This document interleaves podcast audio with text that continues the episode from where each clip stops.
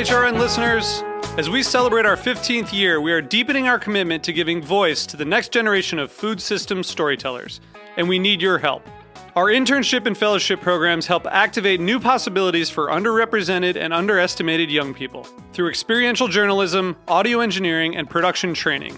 Through these unique programs, HRN helps food equity stewards build essential workforce readiness skills that expand their potential and foster economic mobility. Please consider supporting these critical programs. And with a minimum donation, you can be entered to win a dinner for two at an amazing restaurant in one of eight cities and tickets to a concert at a great venue in one of those cities.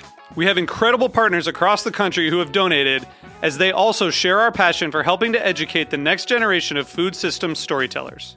Check out heritageradionetwork.org slash 15 to donate and enter to win today. That's heritageradionetwork.org slash 15 to donate and enter to win today. And make sure you donate before March 31st. Thank you. Today's program is brought to you by Korin, supplier of Japanese chef knives and restaurant supplies. For more information, visit korin.com. You're listening to Heritage Radio Network. We're a member supported food radio network broadcasting over 35 weekly shows live from Bushwick, Brooklyn. Join our hosts as they lead you through the world of craft brewing, behind the scenes of the restaurant industry, inside the battle over school food, and beyond. Find us at heritageradionetwork.org.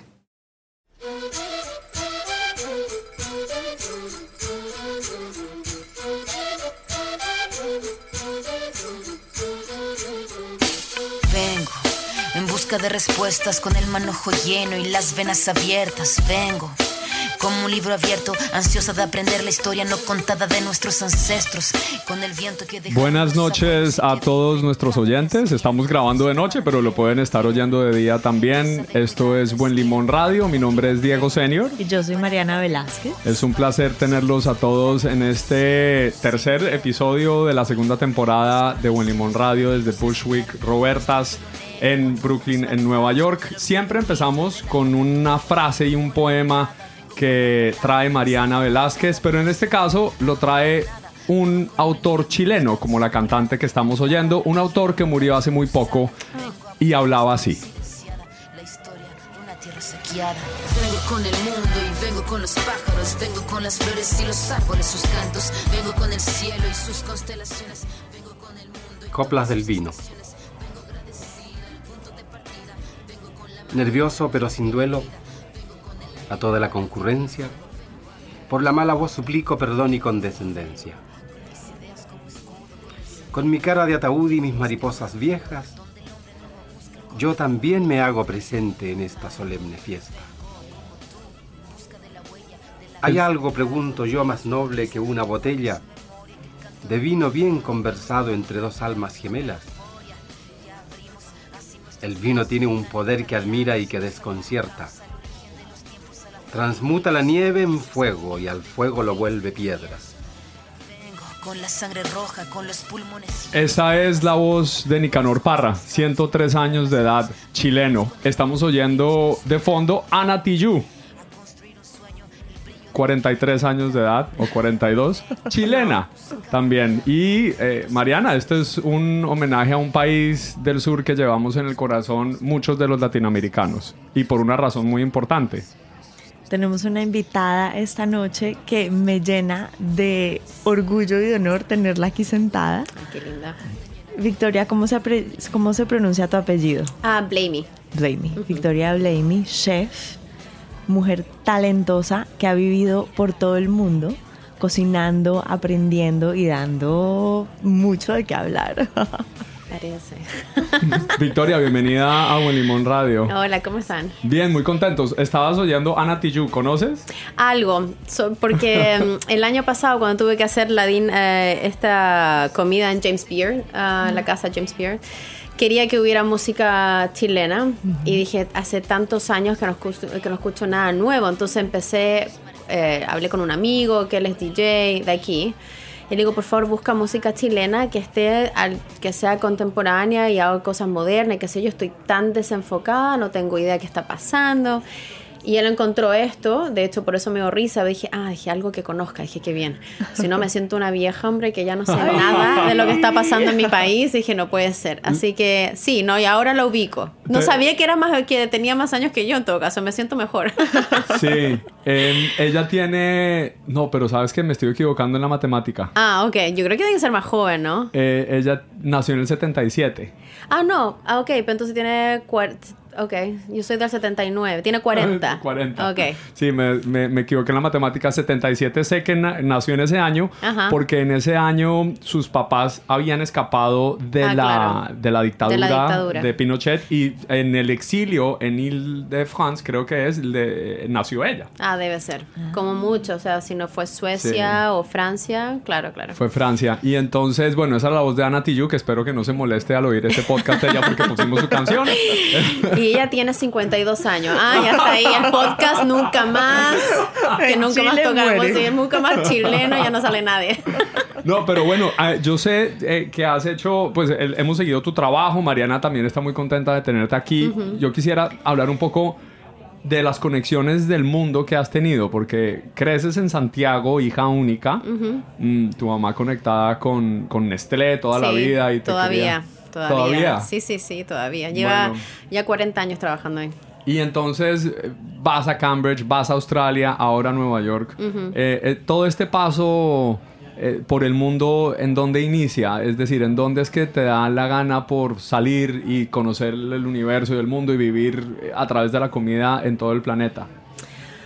Am, yo creo que siempre fue muy inquieta. Siempre, de pequeña. Muy inquieta, muy curiosa. Y en algún minuto yo creo que entre los 13, 13, 14, yo creo que cuando uno está siempre se siente tan malentendido y que el mundo no te entiende y tus padres no te entienden.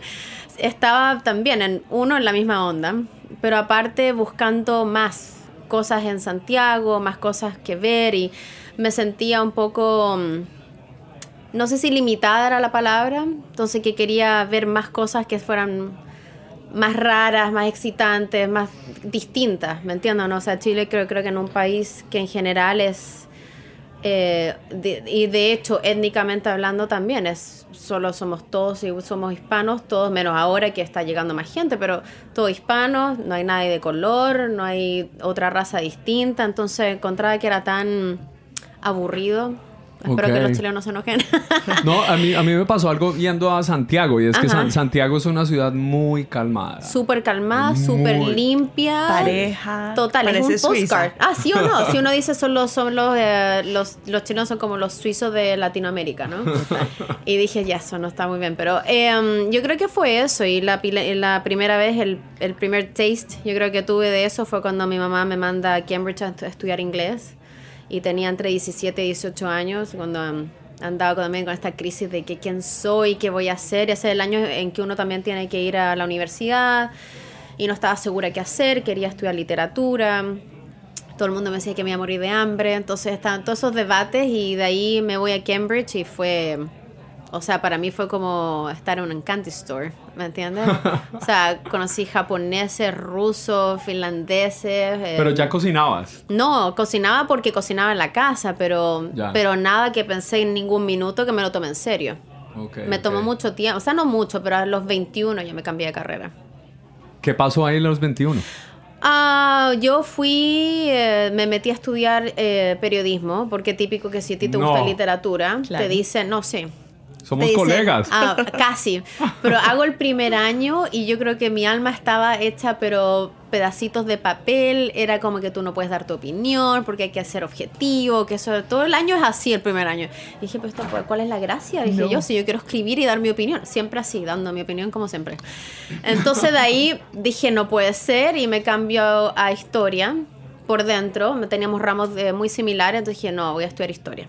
Y empiezo a estudiar historia, estaba encantada y qué sé yo, pero siempre con un alma muy energética, muy corriendo, eh, ¿me entiendes o no? Dando vueltas, todos mis amigos, nada que ver, nada que ver. Todos eran súper relajados y yo andaba siempre como corriendo con mis libros, pero súper como loca, ¿me entiendes, no? Y seguía cocinando. Y llegó un minuto en que mm, cocinaba tanto para mi mamá y para mí también porque yo era vegetariana en un minuto. Y dije, y una amiga de hecho me decía, pero es que Un ya... minuto de siete años. Ah, yo un par, ¿qué qué? Un minuto de siete sí, años. no, sí, fue mucho tiempo, claro. Entonces sí, mi mamá de hecho fue la que estaba asustada. Dijo, pero ¿cómo quieres ser vegetariana? A ti te encanta la carne. Y dije, sí, sí, sí. Era todo por andar en contra de, De la corriente. de cualquier cosa, sí. Y, mm, y nada, y en un minuto dije, ¿sabes qué? Yo creo que es verdad. O sea, me encanta cocinar, me encanta cocinar a, los- a toda la gente con la que estoy, mis amigos, familia. Y me cambié, hablé con mi mamá, fue una conversación muy seria, me acuerdo, y dije, esta de verdad, lo prometo, es la última vez. Y me cambié a estudiar gastronomía. En Inglaterra. No, partí en Santiago. Yo, mi, yo estudié tres años, de hecho que siempre digo no puede ser, aquí todo el mundo estudia como que un año creo, ni siquiera. Fueron tres años, eh, tres pasantías, y de ahí a la tercera yo ya me fui con trabajo, Ok. a los 24. Entonces partí a los 21. ¿Y cuál fue ese primer destino fuera de Chile, aparte de Campbell? Ah, fue Inglaterra también. Ok. Sí, me voy a, me voy a trabajar a, a esta viña que se llama The Vineyard Stokers, que era una Raleigh Chateau que tenía, bueno, todavía está, 60 habitaciones o menos, no, 30, perdón. Y un restaurante con una estrella Michelin en ese minuto. Después, el segundo año que yo estaba ahí, ganamos dos estrellas. Y partí ahí. Y fue una experiencia mm, increíble que me formó. Lo llevo más conmigo en mi corazón hoy que, que otro, que otro momento. Victoria, un instante Mm. de esa pasantía. Algo, un recuerdo que tengas así, casi, casi tangible. Uf, muchos, ¿sabes? Pero voy a hacer uno que no sea tan terrible. voy a hacer uno que sea PG-13. Eh, no, Tranquila que aquí no hay sensores. Es- no, mira, yo creo que mm, una de las cosas grandes para mí fue... mm, yo era la única mujer, no, perdón, habíamos dos mujeres, pero era la única mm, extranjera. Entonces era, éramos 12, 12 personas y a mí me llama mucho la atención que era uno era, éramos dos mujeres, la, una chica era obviamente inglesa y yo y, y me llama la atención que nadie jamás cuestionó que yo viniera de Chile, que yo tuviera un acento, que fuera mujer. Aparte sí, tengo personalidad muy fuerte, entonces siempre fue como una batalla, pero muy divertida, con mucho humor. Em, sí hubieron momentos muy difíciles, pero yo creo que un, para mí lo que me marcó fue que jamás un, un cuestionamiento de yo ser mujer y otro de ser hispana. Me Nada. gusta mucho eso de... Y, y viene mucho a los tiempos de hoy. Impresionante. Lo de ser mujer. Sí, impresionante. En este mundo. Sí, yo de hecho una vez eh, hablando con un amigo también de la industria le decía, a mí sí, obviamente yo sí creo que hay abuso en el sentido de mm, el trato es duro, ¿me entiendes o no? Em, y uno tiene que como que hacerse una piel de, uno en Chile uno dice piel de chancho, que significa Claro, como piel como cuero. de, de cerdo. Nosotros le decimos sí, como sí. tener cuero. un Ay, a poco, uno le ¿no? dice piel de cerdo, así como dura, ¿me entiendes? no? Sí. Entonces, como que siempre pensaba en lo mismo, porque uno eh, tiene sentimiento, uno se, se pone sensible o qué sé yo, pero, pero a mí jamás me pasó nada, jamás hubo un- ni siquiera una instancia en que ninguna de las cosas que están pasando, que digo, no es que estén pasando ahora, es que uno sabe de eso ahora. Claro. Yo creo que de verdad tuve mucha suerte. Yo creo que fue suerte en haber, uno, que me hubieran ofrecido el trabajo y suerte de haber podido ir. ¿Me entiendes? Pero mm, sí, totalmente distinto. La industria es durísima, Mariana. Tú también has tenido encuentros fuertes de alguna manera con pares eh, masculinos. Sí, no, la verdad es que yo tuve, yo fui muy privilegiada porque también hice unas pasantías en lugares que eran súper poderosos desde el punto de vista masculino, de ser la única mujer Claro. y a los 18 años. Pero tuve mucha suerte, tuve unos mentores maravillosos, pero también sé que en esos contextos, en otras cocinas, las cosas podrían haber sido muy diferentes. Totalmente. Yo, Yo, tuve una- mucha suerte también en ese caso, Mm. sobre todo a esa edad, ¿sabes? Que uno está como Sí, a los 18 sobre todo. súper vulnerable, creyendo ser aceptado, en fin. No, y sobre todo también ser extranjero es, es, es bien distinto. Con acento, todas esas cosas ¿Sabes que que yo lo, insegurizan un pienso, poco. yo lo pienso más ahora, es súper divertido. Jamás me lo cuestioné o fue una barrera en mi mente para nada, ni siquiera encontrar trabajo, hasta que me doy cuenta ahora, como 13 años, 14 años después de que, ah, me podría haber pasado X cosa Claro. y me podrían haber dicho X cosa y jamás me pasó. Claro. Vamos a seguir aquí en Buen Limón Radio. Eh, vamos a seguir oyendo además música chilena, en honor a nuestra invitada y en honor también a la, bu- a la buena comida del continente. Eh, antes de irnos, quería contarte que entrevistamos aquí en Buen Limón Radio a un chef chileno de un restaurante que se llama Boragó. Ah, Rodolfo. sí. Queridísimo. Sí, somos súper amigos. Sí, Buenísima fuimos a la escuela persona. juntos. Sí, sí, no sí. puede ser. Sí, sí, sí. Él estaba en el paralelo. Genial, vamos a hablar con, Rodo- con ustedes dos y ya vamos a hablar de Rodolfo en Buen Limón Radio. Los invitamos a que sigan con nosotros. Esto es nuestra tercera episodio de la segunda temporada en honor a Chile con esta música.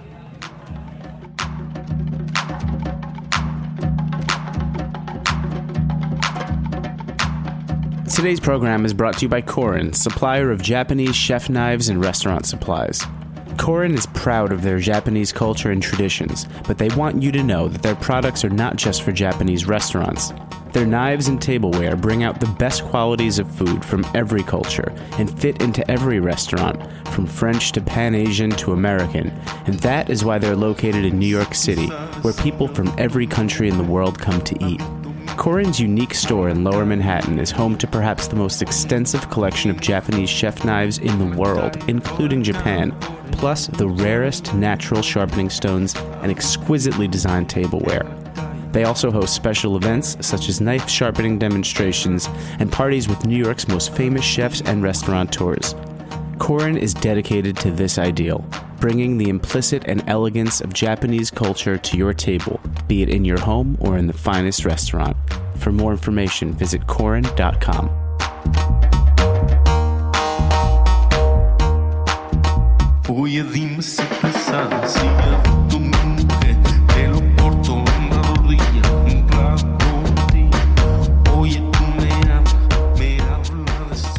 Seguimos en Buen Limón Radio. De fondo estamos oyendo a Nicolás Yar. Hoy en día tiene 28 años. Nacido en. Nueva York, criado en Chile, de familia chilena, Ajá. de papás chilenos, un artista, arquitecto chileno lo tuvo acá en los, en los 80s. Y Nicolás Yar empezó haciendo música, ele- eh, música clásica. Y saltó de la clásica a la electrónica. Y la, le ha ido increíblemente bien. Eh, En cada uno de los, de los festivales a los que hemos ido, ha ido Nicolás Yar a tocar Mariana. Y sabes que me encanta de él, Victoria, que le ha empezado a mezclar como esa cumbia. Sí, tiene una cosa como muy, Una eh, cosa como que uno. De timbal, ¿sí o no? se le siente También- como el chileno. Ajá, tratando de salir, ¿ah? Sí. sí. Sí, sí. Nicolás Yar es buenísimo. Lo vi- eh, además que tiene un proyecto paralelo que se llama Dark Side con un guitarrista que trabajó con Pink Floyd. Y es gente, sí, es gente, es gente de alto calibre musical, Ajá. de alto talento, pero de la música underground. Te voy a molestar después para que me digas todo esto. Yo no, no- ni lo conozco. ¿Y vive aquí o vive en Chile? Vive en Nueva York, Ah, vive en mira. Nueva York y lo conocí por, o sea, supe de él Ajá. en Bogotá año 2010. En el 2008 había empezado a tocar. Qué locura. Es increíble, pero bueno, seguimos aquí en Buen Limón Radio. Estamos eh, felices de tener a Victoria Blamely. Mm, Play me. Blamey, el- una, mm, ya habíamos dicho, mm, llena de logros, una chef llena de logros. Eh, ¿Te dicen chef Blamey? Eh, pues, si estoy en la cocina me dicen chef.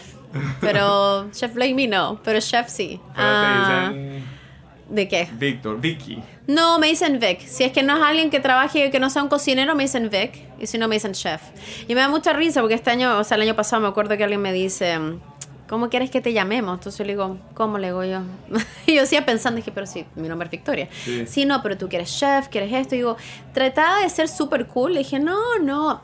Llámame por mi nombre. Duró cinco No. minutos y le dije, no, no, no, no, no, no, chef, no, no. chef, chef, Es un no. título que cuesta mucho Hombre, ganarse. Claro, lo que pasa es que fue por lo mismo. Dije, no, no, no, no, no. Algo dentro mío totalmente tradicional salió. Dije, no, olvídalo, no me puedes llamar así, por favor, llame chef.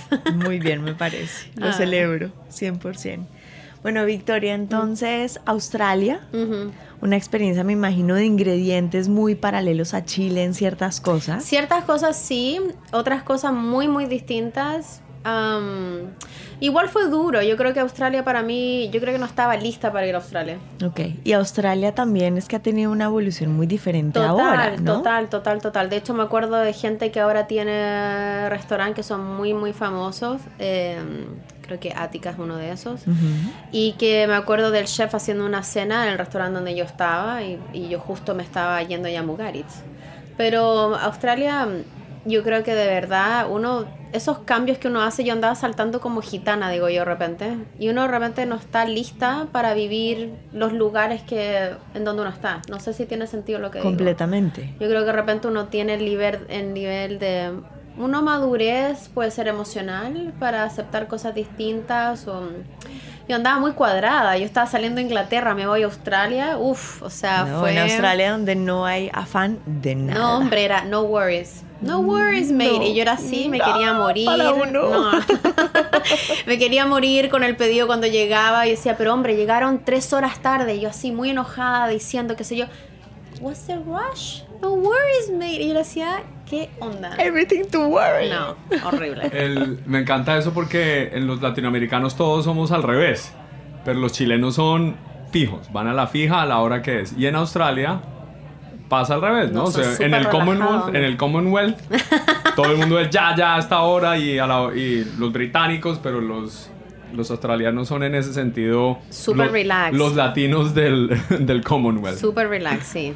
Precioso país en todo caso, pero sí, no, no lo supe vivir bien, ¿me entiendes? Yo siempre tengo ganas de volver y en el fondo, ahora que estoy un poco más relajada, entre comillas, entiendo, ¿me entiendes? Que uno realmente tiene momentos, es como que si yo ahora me fuera, no sé, a mudar a, qué sé yo, Antártica, hombre, yo creo que me, me muero.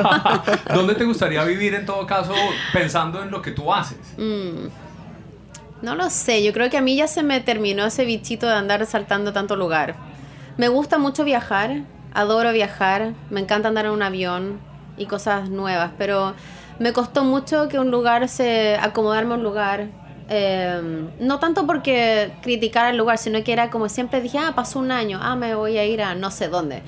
Y ahora llevo ocho años aquí, eh, pasé un divorcio aquí, o sea, siempre hay como minutos que son tan eh, eh, específicos que yo creo que hacen o deshacen algo.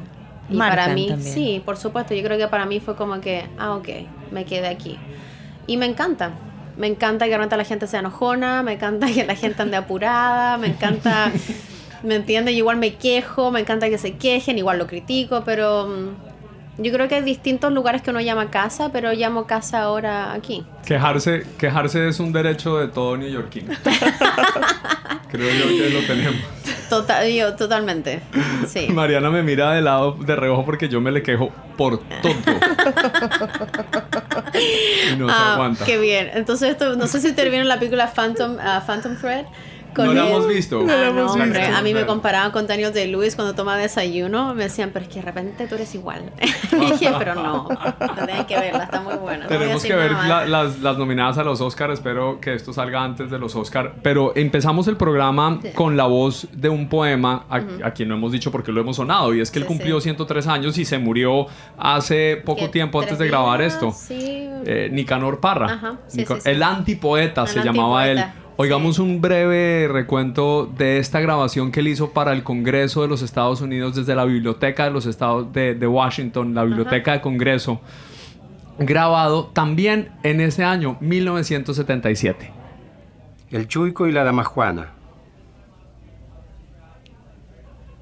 El Chuico y la Dama Juana, después de muchos percances, para acabar con los chismes, deciden matrimoniarse. Subieron a una carreta tirada por bueyes verdes. Uno se llamaba Chicha y el compañero Aguardiente. Y el compañero aguardiente, la chicha y el mira que aguardiente. bien. Ah, de eso viene a nosotros bien. Yo pasé un año nuevo en ah, en em, ¿dónde fue? En Colombia, ya no, En Cartagena. en Cartagena. Por Hombre, supuesto. Qué espanto.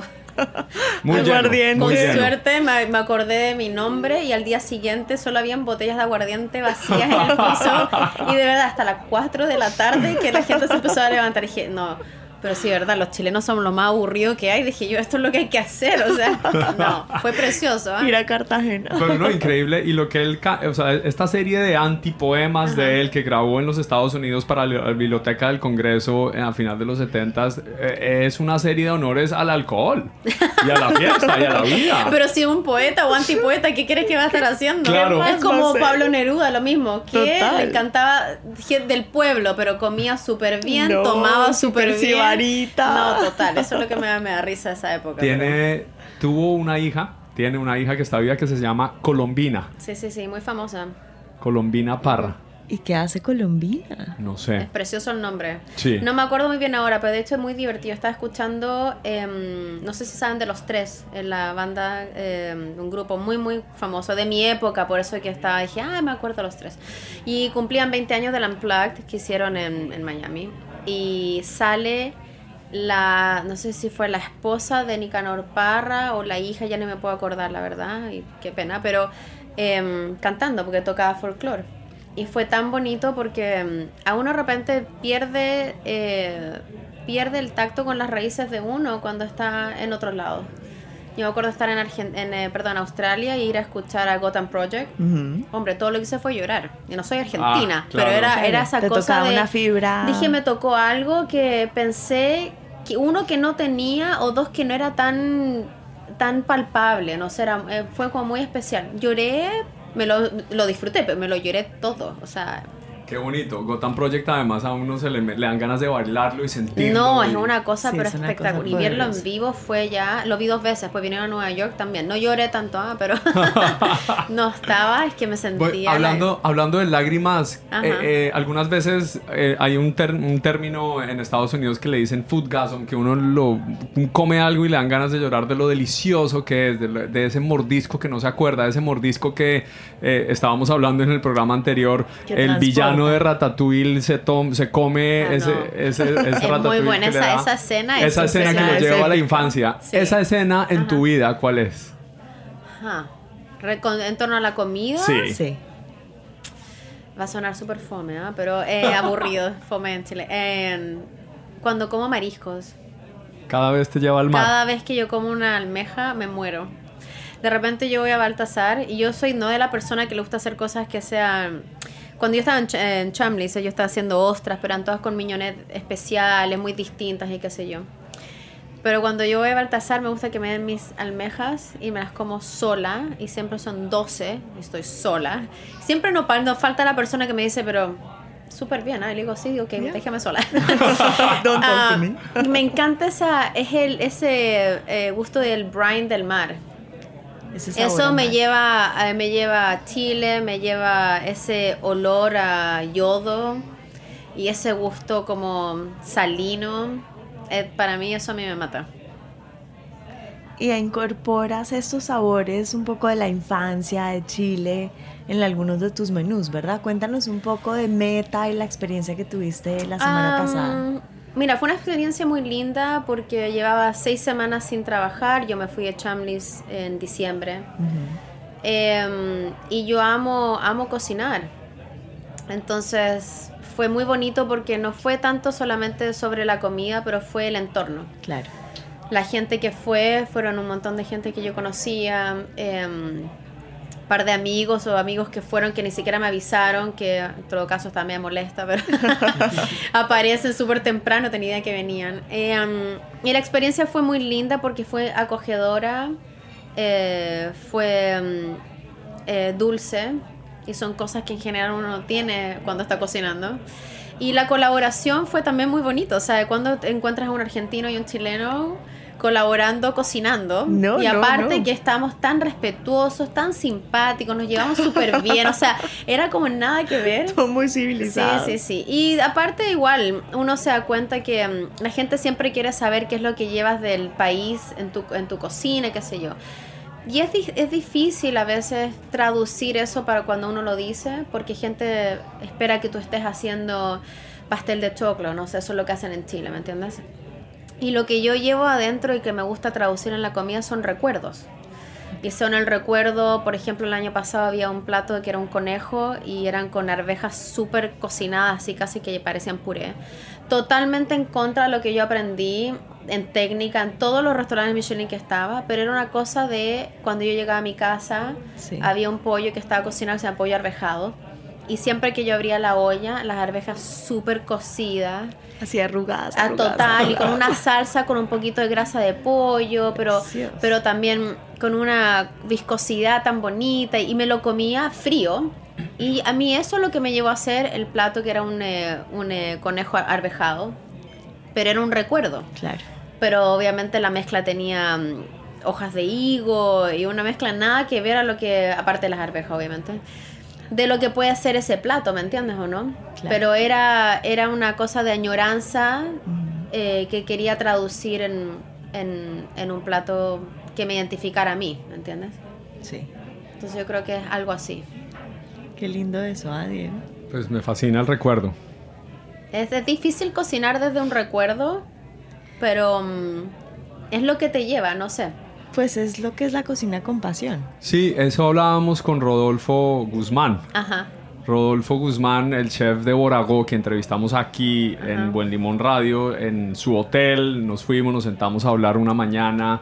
Eh, él y yo, Mariana estaba viajando y no, y no, lo pudo, no lo pudo conocer en persona. Me hubieran querido que lo hubieras conocido porque tiene una muy buena energía, muy concentrado en su comida. Total. Eh, Total. Muy serio y sensato. Serio como los chilenos. Mírate, ¿En Victoria. serio? Aquí está sentada, Ajá. queridísima, pero muy seria.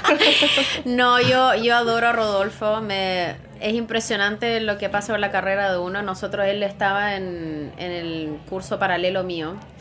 Jamás hablamos mucho. Creo que tuvimos una competencia a la que fuimos juntos y ella sería. Y de la noche a la mañana, en un minuto yo estoy en Chile, por X razón veo que abre Boragón, mucho antes de que ahora fuera famoso. Después que me decía los problemas que tenía, qué sé yo. Después sé que Boragó lo cambia a otro, a otro local. Pero la, mm, la coma, coma- camaraderie, ¿cómo se dice? La camaradería. La camaradería que de repente él tiene Es una palabra difícil en cualquier idioma. Sí, hombre, yo dije, ah, eh, él viene y cada vez que nos vemos es, es tan viva, ¿me entiendes? Qué y que bien. debería pasar más. Y de repente una persona me dice, pero qué, qué ingenua me dice que eres tú. Pero digo, es verdad, de repente no, no tenemos la extender esa mano, tratar realmente de hacer una colaboración, que sea realmente una colaboración por algo más bonito que el nombre de que uno acarrea con uno mismo, ¿no? Y um, además, además que cuando le preguntamos a él sobre esa- eh, esos recuerdos de, de Chile, él hace referencia también al mar. Ah, O sea, sí. los dos. Te pregunté Bueno, por pero esa... tú sabes que él era um, hacía sk- eh, skating, water skiing, No, water skiing. no, no, no. No, él era pero súper conocido, creo que le iba a ingeniero, yo, por lo que yo sabía. Entonces, Ok. Mariana. Victoria, cuando hablas como de mm, la camaradería, pues tú ah, eres una influencia, has llegado muy lejos en el mundo de la cocina, siendo mujer latinoamericana. Espero que me falte mucho, ¿no? No digas eso. no. Claro que sí, es una carrera que va, pero nosotros en Buen Limón Radio tenemos una sección que se llama Al Tuétano. Ajá. Y es en la que buscamos entrevistar personas que son la columna vertebral de las cocinas. Mm. Eh, desde los stewards hasta los prep cooks, las personas que, que cuando faltan en ese día en la cocina, la cocina Es se desastre, desploma. ¿no? Exacto. ¿Tienes como alguna experiencia de un personaje que hayas conocido, de alguien que te haya como dejado una marca? ¿O de tus equipos que has tenido? Es que en Yo las creo- cocinas se crea mm. tanta cosa que... Yo creo que a mí lo que yo siempre recuerdo, y vuelvo de nuevo a, a este lugar de, de Vineyard Stokers, me acuerdo, no solo una persona, hay un par, me acuerdo de mis sous chefs, los que eran sous chefs, o sea, yo era comi en ese minuto. Y tenía estos, unos junior sous chef, senior sous chef, y olvídate, la cantidad de títulos que habían, pero impresionante.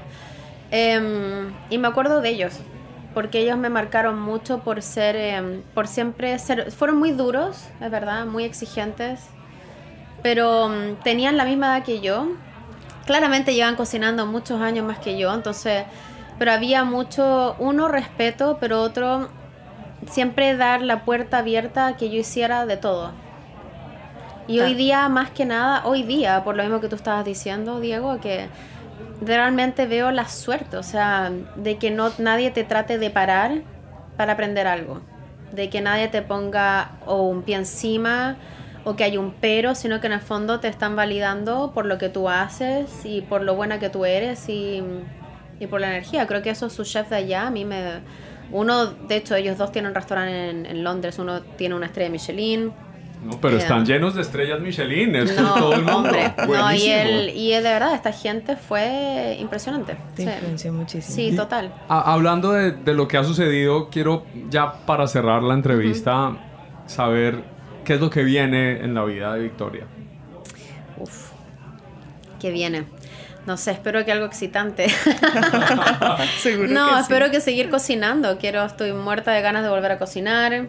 Eh, un par de escenas colaboración, yo creo. Y eh, a lo mejor mi propio negocio en algún minuto, si es que Dios quiere. Oh, buenísimo. Eso es un, eso es un, en Colombia diríamos una chiva, o sea, una noticia. Ajá. El, el negocio primado, el negocio, el primer negocio El tuyo negocio propio. sí. Uno nunca sabe, sorprenderé a alguien por ahí algún día.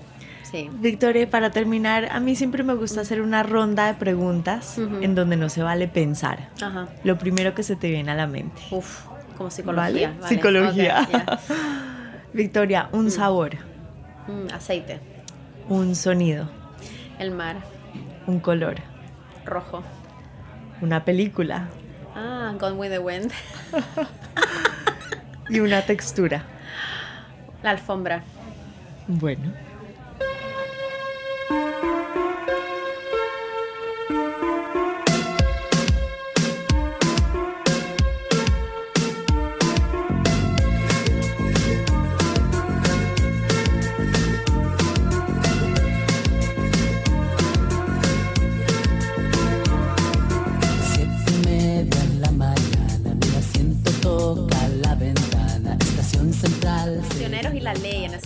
Claro que sí, es que ponemos los prisioneros porque mencionaste los tres y dije, bueno, no, entonces hay que ponerle otros tres que nosotros en Colombia también conocimos y fueron los prisioneros de Total. nuestra época. Sobre todo que venían de. Era toda esta cosa, venía de estrato eh, socioeconómico mucho más bajo. ¿Me entiendes? En esa época en la que hay gente que podía hacer música o tú venías de un nombre grande, pero en general uno tiene que tener plata, ¿no? Claro.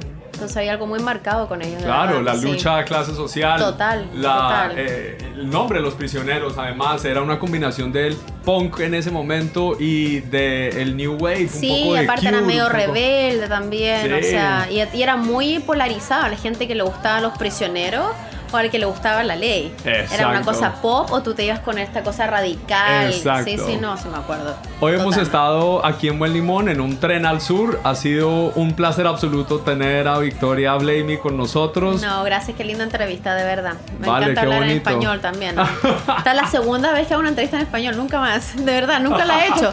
En serio, dije, una tuve fue por Skype y ya, dije sería. Pues Victoria, estaremos siguiéndote los pasos, seguiremos hablando de ti en Limón Ay, Radio. Gracias. Y bueno, mucha suerte para los nuevos proyectos. Muchas gracias, de verdad. Gracias por invitarme. Esto fue inesperado y genial. Ah, que, que viva Chichichi, le, le, le, viva Chile. Esto fue Buen Limón Radio.